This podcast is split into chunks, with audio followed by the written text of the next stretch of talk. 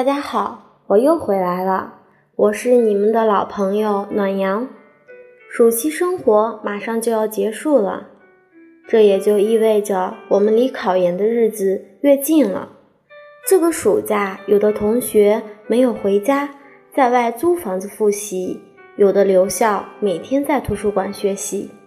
不论哪种方式，他们都在默默地为了自己的梦想而努力。那么你的暑期生活过得怎么样呢？今天就和你们聊一聊我考研时候的暑期的学习生活。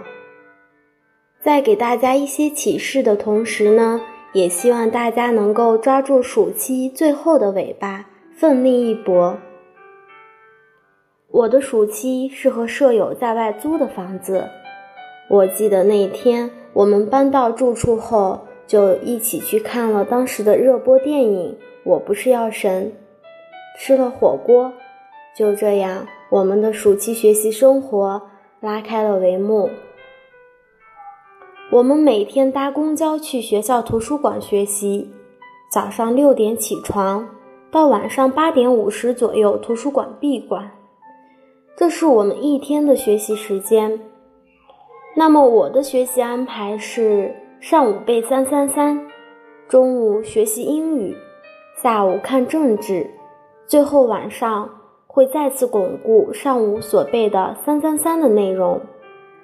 每天三点一线，游走于房子、图书馆、饭馆之间。虽然疲倦，但好在有三个舍友的陪伴，我们一起学习，一起挤公交，一起吃夜市小吃。最爱的可能还是福里辣条吧。那时会觉得世界上最幸福的事情就是吃饭时和舍友聊天，再就是挤公交车回家了。但尽管如此，还是有颓废的时刻。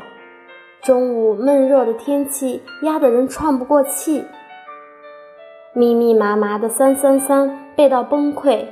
每当觉得自己情绪压抑到极点后，就会给自己放一会儿假，和舍友一起聊聊天，说说笑笑，也就觉得还好吧。搞笑的时刻也常有，甚至会觉得有点尴尬，忘不了一大早去图书馆后面背书时被洒水车追着跑的经历。更忘不了刚租房时几次因为门锁的问题被困在门外。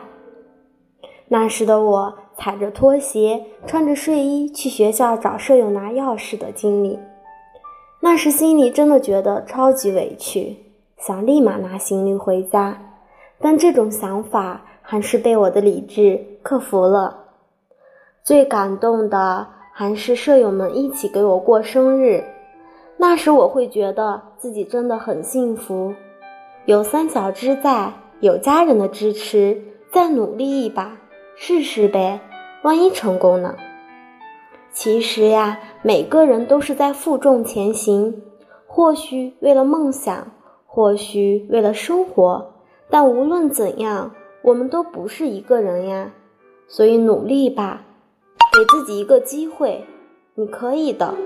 熬过这段痛苦、充实而又难忘的日子后，你终究会明白，我们并不是看到希望才去努力，而是努力之后才会看到希望。最后，再次致敬四小只难忘的暑假生活，永远的革命友谊。也希望日落大道的光芒永远眷顾正在考研的你们。这期节目就录到这里了，我们下期再见呀。